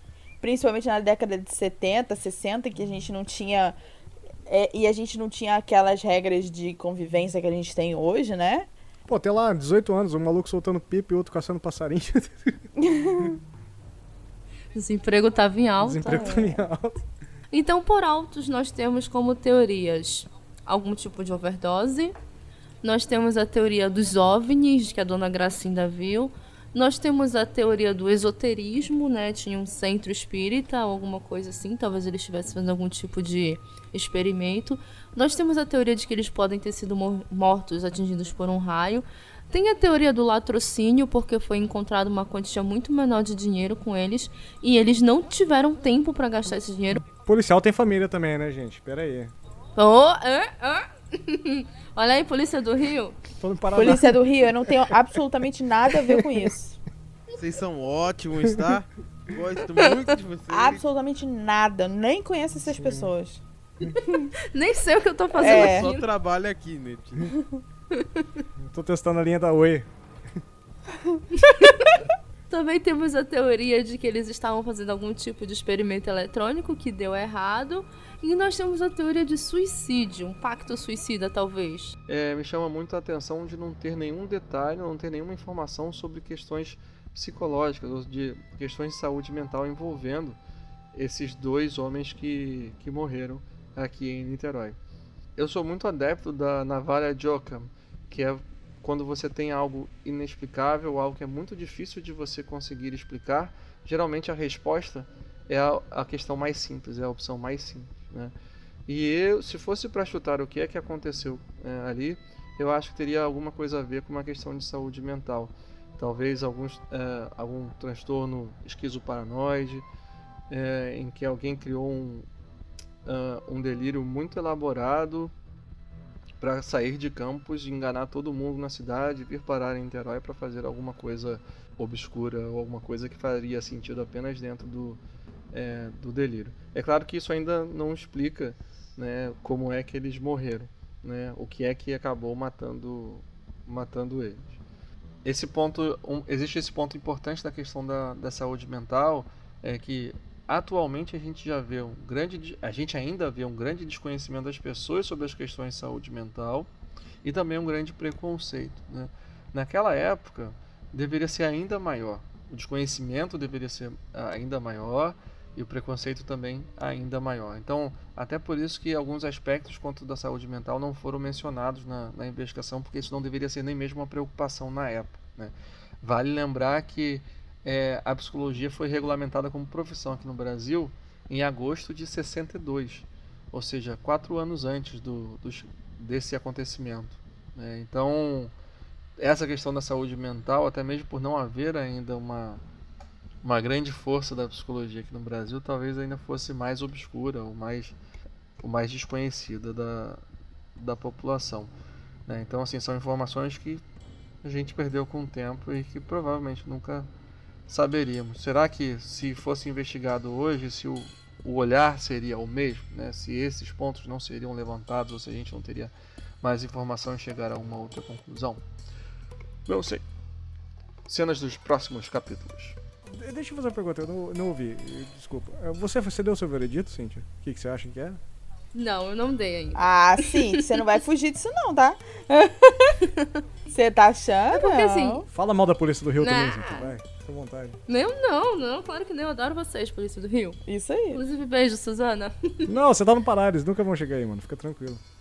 Pô, é, nem a polícia daqui chega aqui, mas tudo bem. Os caras têm búfalo aí, mano. Você acha que o policial do Rio vai encarar búfalo? O que me parece é que eles realmente podem ter tomado algum tipo de droga pra bagunçar, né, ou tentar fazer algum tipo de contato, e eles estavam sim fazendo algum tipo de experimento que deu errado. Ou deu certo, sei lá, vai ver que no final do experimento eles precisavam largar os corpos físicos pra acender alguma coisa espiritual. É, pro cara sei. ter no bolso a lei de on escrita, o cara devia ser um péssimo eletrônico. Então, talvez faz sentido. Pois é, né? Isso é. isso é estranho. Depois que tu falaste que é uma equação super simples, porra, por que, que ele tinha aquilo no bolso? Aliás, você, você aprende isso no ensino médio. Qualquer um, qualquer um aprende isso, é matéria de ensino médio. Desde resistores. Eu acho que é estranho eles estarem lá num lugar que hoje em dia tem o linhão, como eu falei, né? Tem linha elétrica passando por lá, então. Na época não tinha, mas. Enfim, sei lá, é era um descampado ou algo assim. É, mas se fosse algo, algo de uma propriedade do local, por exemplo, não teria o linhão, né? Quando você fala linhão, é a torre de alta, alta eletricidade e tudo. Não teria ali. Vai ver que eles estavam lá por- justamente por não ter. é, não ter eletricidade, porque creio que na época não tivesse as torres de Muito transmissão. provável. Vai ver que eles procuraram aquele lugar especificamente porque não tinha O que faz eletricidade. sentido o maluco soltar pipa lá, né? Faz sentido, né? Caçar passarinho Exato. também, né? Mas o que não faz sentido é que nenhum tipo de equipamento foi encontrado com eles. Se eles estavam fazendo algum tipo de experimento. Que tipo de experimento era? Eles tomaram um remédio, eles esconderam os metais, mas tipo, não tinha nenhum tipo de equipamento. Então, pra mim, depois que o Trabuco começou a falar que existiam muitos experimentos naquela época, me parece que foi uma queima de arquivo. Talvez eles tenham construído algo e esse algo foi retirado, mas deixaram os corpos lá para serem encontrados e criaram toda essa cena de crime inexplicável. Talvez tenha sido isso. Na minha cabeça, talvez eles tenham criado algo e esse algo foi tirado de lá. Ponto. O quê? Não sei. Sabe que a gente nunca parou para pensar? Que eu sempre. Eu já é um negócio que eu já tive uma discussão com uma galera sobre esse caso. Tipo. Hum. Quem falou que as máscaras de chumbo estavam junto com o corpo? Me parece que elas estavam no chão ou estavam do lado. É, então, não, mas é. Podia ter alguém podia ter descartado esse material lá, sabe? Eu não sei, são muitas coisas para analisar. Mas você não deu o veredito ainda, o que você acha? Eu acho que eles construíram algo e que esse algo foi tirado deles. Que esse algo estava lá no local, era um equipamento, alguma coisa assim. Porque assim, pelo que eu entendi, é, onde eles desceram, né, a rodoviária, não era tão longe desse morro. Mas eles chegaram lá de carro. Com um jipe com um polaco dirigindo. Pois é. E o cara era louro, hein? É. Americano. Aí não tem louros naturais no Brasil. Desculpa, galera, não tem. equipamento da Siemens, da Holanda. Pois é. é. Então, por que, que eles precisariam de um jipe? Eles poderiam ter ido andando. Eles tinham passado na, na fluoscope eles tinham passado no bar, eles tinham é, passado é, não sei mais onde. No né? Isso, sei lá, isso não faz sentido. Tipo, é, a gente sabe que eles passaram, eles passaram compraram água, mas não sabe o que eles compraram na loja de material elétrico, sabe? O que eles poderiam ter comprado? Nada que tava com eles. Talvez eles tenham comprado as últimas peças para montar o equipamento. O que não foi encontrado, por exemplo, era o ticket da, da viagem deles, nem algum ticket de volta. Isso não foi encontrado. É. O que aumenta mais a possibilidade deles terem ido pra lá sem objetivo de voltar também. Exato. Então por que, pra que eles teriam o ticket da garrafa? Eles pretendiam devolver. Eu acho que a única coisa que a gente descarta aqui é o rolê do esotérico, né? Não, a gente pode descartar o suicídio se eles tinham um boleto, a nota fiscal para devolver. Se eles não, pretendiam devolver. Não, eles poderiam estar tá fazendo isso pra desbaratinar, né? Tipo, é, quando você, você, por exemplo, quando você recebe alguma coisa, você sabe que você tem que devolver aquela garrafa, você tá com aquela nota ali, você pega e bota no bolso, é. tá entendendo? Tipo, eh, não necessariamente eles pretendiam devolver, mas tipo. Pra, eles não poderiam não levar esse papel, sacou? Sim. É tipo, senhor, você quer a sua via do cartão? Quero. Daqui a pouco é, eu vou é, jogar fora, mas eu joga quero. no bolso, muitas das vezes, entendeu? Não, é aquele rolê mesmo, de não, de não deixar de não deixar vestígio, sabe? Tipo, ah, esse cara passou aqui e comprou um Passou, inclusive ele deixou o recibo aqui, cara. Ninguém deixou o recibo aqui, só esse idiota deixou o recibo aqui. É. Quer dizer que ele não queria voltar. É, hum. não, não, não, não vejo uma. De verdade, eu não vejo um problema nisso, sabe? Eu vejo mais como uma solução do que um problema. Dele não deixar nenhum tipo de vestígio. Eu não sei, pra mim eles estavam trabalhando em alguma coisa secreta e essa coisa secreta talvez tenha sido tirada deles. É. Muito dinheiro sumiu no meio do caminho. Talvez esse dinheiro tenha sido deixado no fluoscope com algum tipo de peça muito cara, que eles precisavam de muito Afinal, dinheiro, mas essa peça nunca foi encontrada. Como a gente descobriu, a loja tá aberta até hoje e nenhuma loja de eletrônica do Brasil tá aberta desde 66. Né? É. Ou seja. Obrigado, Floscope, patrocina o pudim. o Floscope vai querer matar a gente depois a gente falar deles. Não, cinco, com, cinco microfones condensador tá resolvido a parada. A gente faz outro episódio. Porra. Só falando bem do Floscope. Próximo episódio, o patrocínio Floscope. É, eu teria medo. É, eu vou, cara. Se chamar, eu vou. Eu acho, inclusive, que a Isa deveria investigar amanhã o Floscope. Liga pra polícia do Rio e pede, pede companhia. É, vou entrar lá com, meu, com a minha lupinha. É dizer, galera, eu vim saber aqui de um cliente de vocês da década de 60. ah, sim, claro. Sim, claro. Da década a gente de 60. lembra. Tenho todos os registros aqui. Espere um pouco, né? Espere um pouco. Cara, mas que eu vou pegar imagino, imagina a galera que já chegou lá pra perguntar desses caras, velho. Eles devem ter um. Não, você quer falar do máscara de chumbo? Então vai lá, conversa com aquele senhorzinho lá do fundo. É, e o senhorzinho empurra um monte de componente eletrônico. É por isso que a loja tá sobrevivendo Exato. até hoje, gente. Eu também Chama acho, porque virou ponto turístico. Ah, você quer saber desses é, caras? Vai lá. Acabou. Entra lá naquela loja, naquela sala sem, sem janela, sem nada. Só uma porta. Só. você entra naquela única cadeira que Ai. tem ali que a gente já vem. Porra. Agora eu tô ficando com medo dessa loja. tem azulejo até no teto, assim, assim. Só uma VAP limpa tudo. Quais os vereditos de vocês? Palavras finais. O que vocês acham que aconteceu? Valendo. Eu acho que foi conspiração, conspiração americana. Eu acho que foi. Não sei. Aquela. Ah, pô, peraí, até Olha, eu falei... eu acho que foi. é, não acredito que tenha sido conspiração americana, mas eu acredito que eles é, tenham, tenham participado de, de alguma conspiração brasileira mesmo. No tipo de desenvolvimento de alguma coisa, de algum experimento que não deu certo, entendeu? Que, pra mim, eles pretendiam voltar. Porque. É. é, pra, é, por mais que eles tenham mentido de dizer pra, pra família do tipo. Ah, a gente tá indo pra São Paulo e tal. Mas você sente quando a pessoa não vai voltar mais. Porque, sabe, Uhum. eles têm um comportamento diferente, né? Eu acredito. Então, assim, tudo me levava a crer que é, é, é, ele iria voltar, sabe?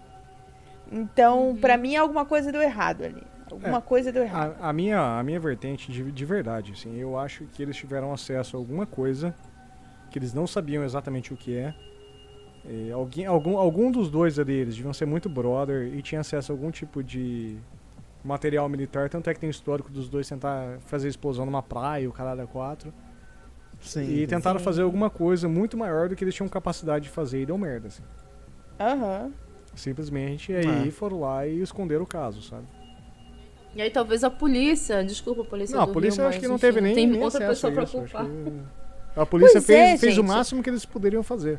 Pois é, assim, a polícia é uma, uma parada tão bundona, sabe? A polícia Tipo, fez o que tinha que fazer. É uma coisa, corpo, é uma coisa muito acabou. Básica que, eles fazer. fazem. Exatamente, é uma coisa muito básica. É protocolo em cima de protocolo. Achou um corpo, leva pra tal lugar, analisa, não deu certo, é, acabou ali. Entendeu? Aí começa o trabalho de investigação, de promotoria, começa um outro trabalho. A polícia ela, ela é o primeiro plano ali, entendeu? Aí Do- a gente pega a mão peluda do Estado e resolve o problema.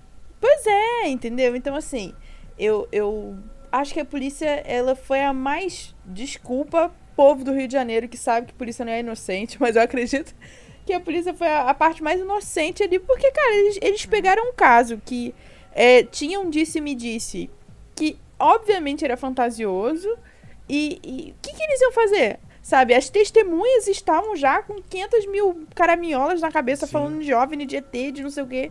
Sabe, facilmente é, é, seriam descartados esses depoimentos, entendeu?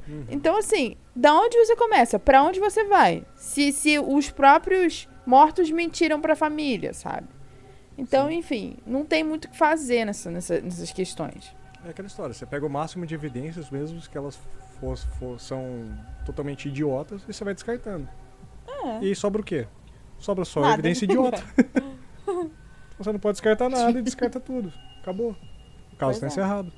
E se tem medo de pessoas que acreditam veemente nessas, nessas evidências idiotas, ela acaba se transformando numa verdade, né? E é aquela máxima, o que não tem solução, solucionado está. Tá. Caso encerrado. E foi por isso que a polícia matou todos os participantes do Pudim Amarelo.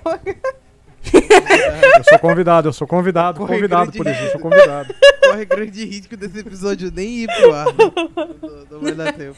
Pro ar ele vai, o próximo é que é não, só né? blipa, os editores, blipa, não, blipa vezes polícia. não dá nem tempo de Muda, editar. muda. Já tô identificando nossa gravação aqui. É, Não, cara, os não, homens peraí, de peraí, preto peraí. já estão batendo na porta da A gente Cintia. tá falando da polícia do Rio, não da NSC. Beijo, NSC. É verdade, é verdade. Desculpa. Você tá subestimando a polícia do Rio. É, Não. olha lá. é. Ah, não tô não, velho. Vamos ser honestos. Tá superestimando, né? Mas vocês sabem que se daqui a duas semanas nós não voltarmos é porque estamos mortos, vocês vão ter que fazer uma mesa branca, ou é porque eu atrasei o episódio mesmo, gente. Gente, se eu morrer, o Gustavo vai tomar conta do meu podcast. Eu vou com certeza ser o próximo tema. Entendeu? Vocês podem ficar tranquilos que vai ter um especial só sobre a minha vida. Mas você sabe, Cena do você crime. sabe que se a Cintia A morrer, ninguém vai saber que atrasou o episódio, né? Então, Pois é. o Gustavo do nada sumiu e ninguém sabe por quê. É. Vocês só não vão me ver nas redes sociais, o episódio sempre atrasa, então paciência. É, isso é a máxima do podcast, né? Senão não é podcast, né? Não É. é YouTube. Se não tem atraso, não é podcast. É podcast. Podcast, negócio raiz, é né? YouTube. Certo, então são essas as nossas teorias, são esses os nossos vereditos. Eu gostaria que os nossos ouvintes se manifestassem por redes sociais, mandassem comentário pra gente nos grupos, qualquer coisa. Manda comentário no Facebook. ou no Twitter ou no Instagram, que eu quero saber as opiniões de vocês que estão nos ouvindo. Meninos, essa é a hora de vocês de brilharem, vocês deixarem os recados de vocês e se tiverem mais alguma alguma coisa para falar sobre o caso antes que nós batamos o martelo e encerremos ele de vez, podem falar agora. Querem começar aí? tá todo mundo com medo? Vocês não querem dar ah, informações falo, sobre então. vocês mesmos? É medo da polícia? Vai lá, vai lá, depois. Bom, galera, eu como. Eu tenho a síndrome do Pudim Cast. Toda vez que eu vim aqui, eu anuncio um podcast novo. E... Dessa vez eu estou anunciando o, um podcast que é com. Sei lá, não sei se tem alguma relação com ego, se tem algum psicólogo ouvindo aí. Mas o podcast vai chamar Trabuco Show. E falaremos sobre casos insólidos, nenhuma relação com o Pudim Amarelo. E, tipo o final da novela da Globo, assim. Tipo. Nós temos algum, alguns episódios gravados. O, o primeiro deve sair provavelmente muito próximo à data desse episódio. Acessem lá Trabuco Show e escutem. O primeiro episódio vai ser maravilhoso. Posso, posso já confessar o tema, que vai ser sobre epidemia de dança. A epidemia, epidemias de danças medievais ou a síndrome de São Vito. E. Oh, que da hora. Muito da hora. Já quero ouvir. Modéstia à parte, vai ser um show. Ah! Eu adorei o nome, só pra fazer essa mudança à parte. E também acessem o podcast que está em um pseudo hiato, porque eu tive um problema de hardware, eu gravava com minha esposa, o Pode Fazer o Bem, e nós tínhamos dois notebooks para fazer a gravação local, eu não tenho mesa de som, e um dos notebooks, simplesmente o SSD dele resolveu abrir mão da vida pessoal dele, sei lá, teve algum problema particular, ele resolveu não, não tá vivo mais. E eu não tenho dinheiro para comprar outro disco agora. então tá em um hiato forçado. Mas assim que a gente conseguir solucionar, a gente tá na dúvida se comprou outro SSD ou uma mesa de som. Mas em breve pode fazer o bem, volta. E sempre é bom fa falar do, do NPCast, eu falei do, do episódio do, das armas nucleares. Todos os episódios são publicados ainda e esse não vai voltar a acontecer, por mais que o povo me enche o saco. Mas é.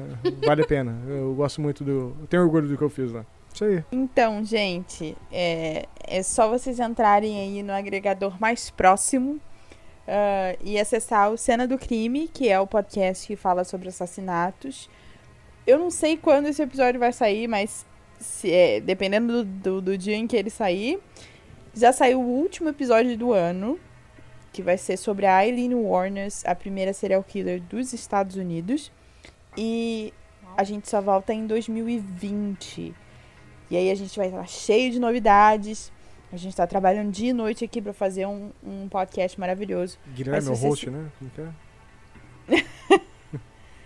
Mas se você se interessar por esse tipo de história, é só acessar lá. E se você também é, for sensível a esse tipo de assunto, eu sugiro que você não entre nesse podcast. Eu sei que é difícil. Ai, não entra. Aí a pessoa vai lá e entra, mas não entre, gente. É sério. Nossa, não escute. É. Que é aí que a pessoa vai, né? É, é isso, gente. Obrigada. Obrigada por me convidarem para esse episódio. Eu adoro essa história e adorei estar aqui com vocês, amores. O prazer é meu. Só um comentário é que a Isa é a única pessoa que depois que ela morrer ainda vai ter um episódio do podcast dela. E se é a gente verdade. morrer aqui, ninguém vai fazer o episódio da nossa vida. Gustavo vai contar da Não, talvez minha é esposa faça um Pode Fazer o Bem com o único PC que sobrou, sabe? O, o triste é que se você morrer no, no, e não for uma cena de crime, vai ficar meio chato, né? Tipo, Pois é, gente. Poxa, eu tenho que graça, morrer em algum Morreu dormindo, é, olha que chato. Bateu o carro, sei lá, né? Que bosta. É, é, é poxa, que chato. Quando sentir que tá morrendo, é, cria um acidente. Eu tô tendo um AVC, assim, eu começo, sei lá, a, a, pegar o carro, bater no carro dos outros, né? Tipo, faça alguma é, coisa. Bater algum crime, pelo menos. pra poder fazer o episódio. Léo? Então, gente, eu faço parte lá do portal Fermata Pod, um portal de podcasts de música. A gente deu uma pausa aí, vai entrar de férias em dezembro, mas em 2020 a gente volta com tudo aí, com vários episódios e com muitas novidades interessantes. É um portal de podcasts de música, tem o Fermata Tradicional, em que a gente quinzenalmente fala sobre algum tema qualquer relacionado à música. Tem o Tracks, que é indicação de álbuns, e, e um monte de outros podcasts lá. Acesse lá, fermatapod.com.br br e mais uma vez sempre um prazer estar gravando esse podcast delicioso aqui. Uhul! Pô, que isso, que isso. Tá, eu produzo um podcast chamado Resistência X, em que ele é focado em Arquivo X, focado no universo do Arquivo X, que é uma série de ficção científica dos anos 90. O Arquivo X foi re responsável por trazer para a televisão muito desses casos inexplicáveis ou que era e que estava muito em voga ali no, no, início da década de 90. É, apesar da gente focar, fazer sobre os episódios do, do Arquivo X, nós tentamos por lá dar uma destrinchada no assunto que é comentado no, nos episódios. Então a gente tenta trazer algumas explicações, algumas leituras ou até mesmo falar um pouco mais sobre alguns dos casos misteriosos que são apenas é, mencionados de passagem no seriado. Então, se você gosta desse tipo de conteúdo, corre lá. Se você gosta do Arquivo X, não perde. E se você não conhece Arquivo X, acho que vale a pena conhecer e dar uma ouvida lá na Resistência Exer. Só não vale cobrar a gente que está faltando episódio novo. Vocês conseguem me encontrar sempre nas redes do Pudim, né? No site oficial, pudimcast.com.br, no Facebook, facebook.com.br pudimcast. Vocês conseguem me encontrar também mandando as divulgações lá no canal do Telegram, que é o Pudimcast. E vocês conseguem falar comigo pelo grupo do Pudim no Telegram, que é o Pudim Chat. Se vocês quiserem falar diretamente comigo, só comigo, Cintia Pudim em qualquer rede social, mas dê preferência pelo Instagram, Twitter e PicPay. não me adiciona mais no Facebook, pelo amor de Deus, eu tô desesperada. Tem um monte de gente que eu não conheço. Socorro. Tô pra cometer suicídio lá no Facebook, porque eu não aguento mais aquela rede social. Ingere a cápsula. Se vocês gostaram desse episódio, eu espero que vocês gostem. Ouçam os nossos outros episódios do Pudim Amarelo ou do Pudim Cast. Se vocês gostaram muito, muito, muito, isso aqui tocar o coração de vocês, hum, a própria Universal o Pudim tem um financiamento coletivo pelo PicPay, que tem cinco opções de planos, que vão de 5 a 50 reais. É só conferir nossos planos, escolher aquele que cabe no seu bolso e ajudar o Pudim a ir cada vez mais longe. Fazendo assinatura, picpay.me barra pudimcast, ou fazendo contribuições espontâneas e avulsas através do Cintia Pudim, picpay.me barra Cintia Pudim. Se vocês gostam de livros de terror, horror, true crime ou qualquer coisa estranha o suficiente para sair na Dark Side, usem o link compre.vc barra pudinside, comprem o livro do Dark Side e ainda contribuam com o pudim. Meninos, muito, muito, muito, muito, muito obrigada pela participação de vocês. Eu adorei gravar esse episódio. E eu acho que nós vamos fazer outros episódios assim no futuro. Vocês topam? Eu quero. Com certeza, com certeza. Espero daqui a duas semanas encontrar com vocês. Espero que ainda seja 2019. E Fiquem bem. é hora de dar tchau, gente. Isso aí, não olhe para. Ah, não, esse não olhe para trás do outro episódio. Tchau. Ah, não. É. Tchau. Encerrar com Teletubby. Eu sou o Tinky Wink. Eu sou o Tinky Wink. De novo, de novo. Olá, sejam bem-vindos ao Pudim Amarelo. e beijo, beijo. Tchau, tchau. Tchau.